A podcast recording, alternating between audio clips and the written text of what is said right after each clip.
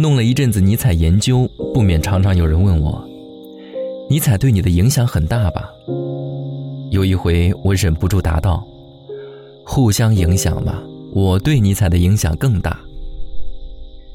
其实，任何有效的阅读不仅是吸收和接受，同时也是投入和创造。这就的确存在人与他所读的书之间的相互影响的问题。我眼中的尼采形象掺入了我自己的体验，这些体验在我接触尼采著作以前就已产生了。近些年来，我在哲学上的努力似乎有了一个明确的方向，就是要突破学院化、概念化状态，使哲学关心人生本身，把哲学和诗沟通起来。尼采研究无非为我的创造提供了一种方便的学术表达方式而已。当然，我不否认阅读尼采著作使我的一些想法更加清晰了，但同时起作用的还有我的气质、性格、经历等因素，其中包括我过去的读书经历。有的书改变了世界历史，有的书改变了个人命运。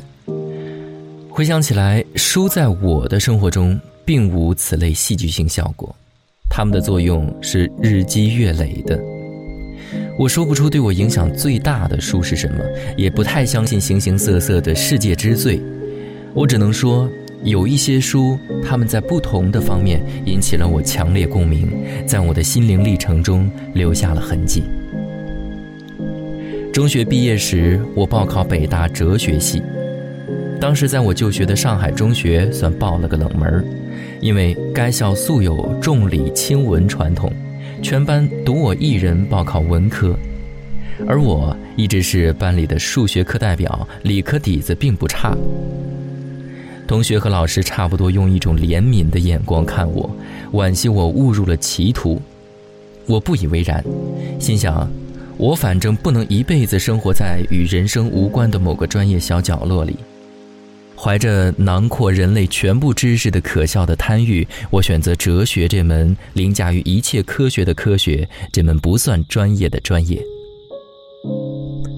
然而，哲学系并不如我想象的那般有意思，刻板枯燥的哲学课程很快使我厌烦了，我成了最不用功的学生之一，不务正业，耽于课外书的阅读。上课时，课桌上摆着艾斯奇编的教科书，课桌下却是托尔斯泰、托斯托耶夫斯基、屠格涅夫、易卜生等等，读得入迷。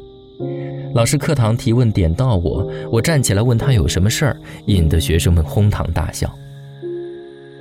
说来惭愧，读了几年哲学系，哲学书没读几本，读的最多的却是小说和诗。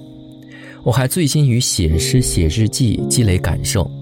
现在看来，当年我在文学方面的这些阅读和习作，并非徒劳，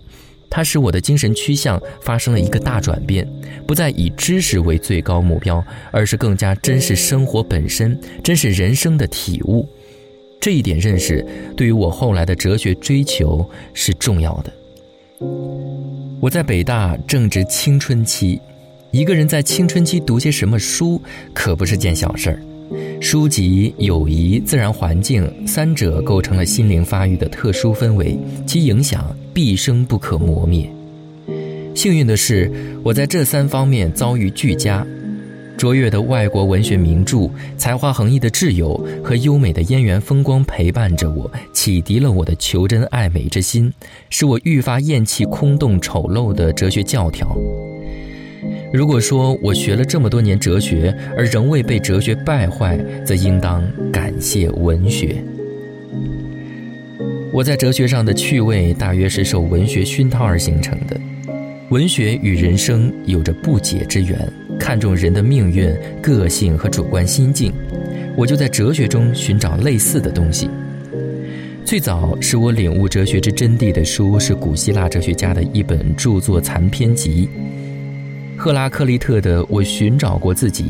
普罗塔戈拉的《人是万物的尺度》，苏格拉底的《未经思索的人生不值得一过》，犹如抽象概念迷雾中耸立的三座灯塔，照亮了久被遮蔽的哲学古老航道。我还偏爱具有怀疑论倾向的哲学家，例如笛卡尔、休谟，因为他们教我对一切貌似客观的绝对真理体系怀着戒心。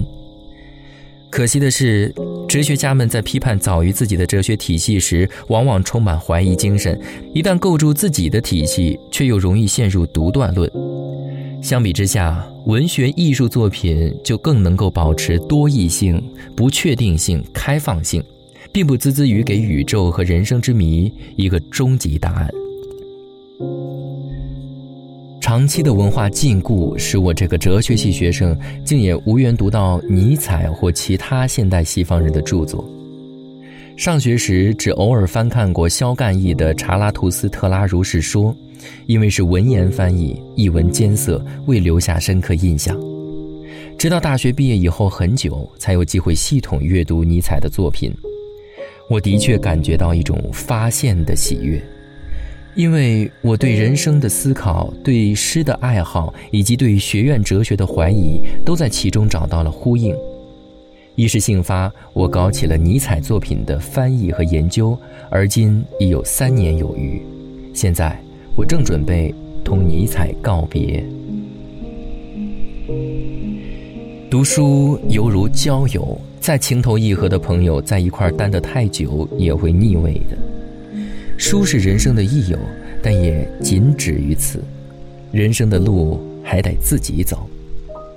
在这路途上，人与书之间就会有邂逅、离散、重逢、诀别、眷恋、反目、共鸣、误解，其关系之微妙，不亚于人与人之间，给人生添了如许情趣。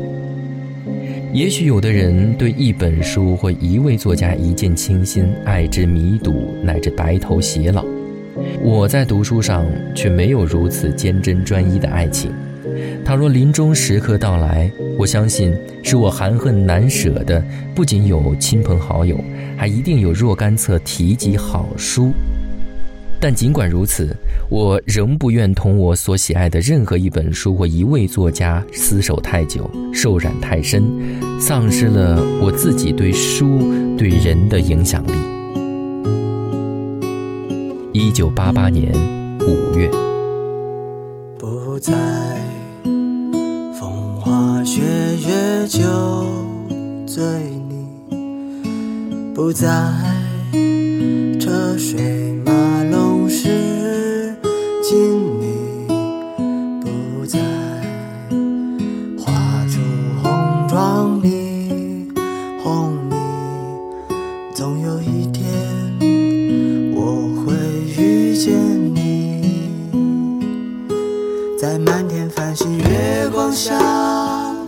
流水心愿细浴我曾拥有的即将失去殆尽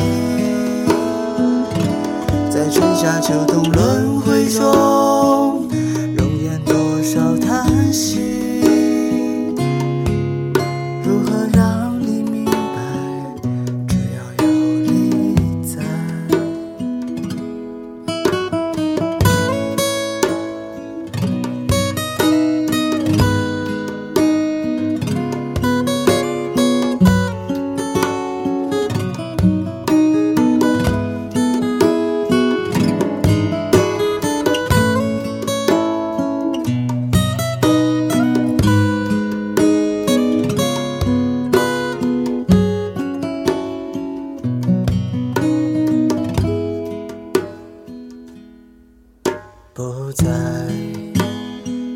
我因缤纷好梦，里不在；海枯石烂，真言你不在；步履蹒跚，背影你总有一天。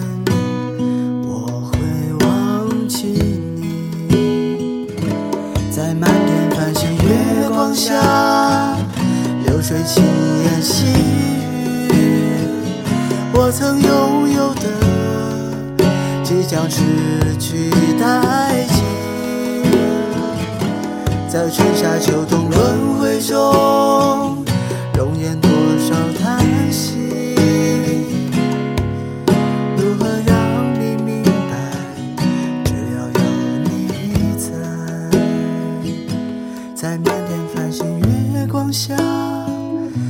水轻烟细雨我曾拥有的即将失去殆尽在春夏秋冬轮回中容颜多少叹息？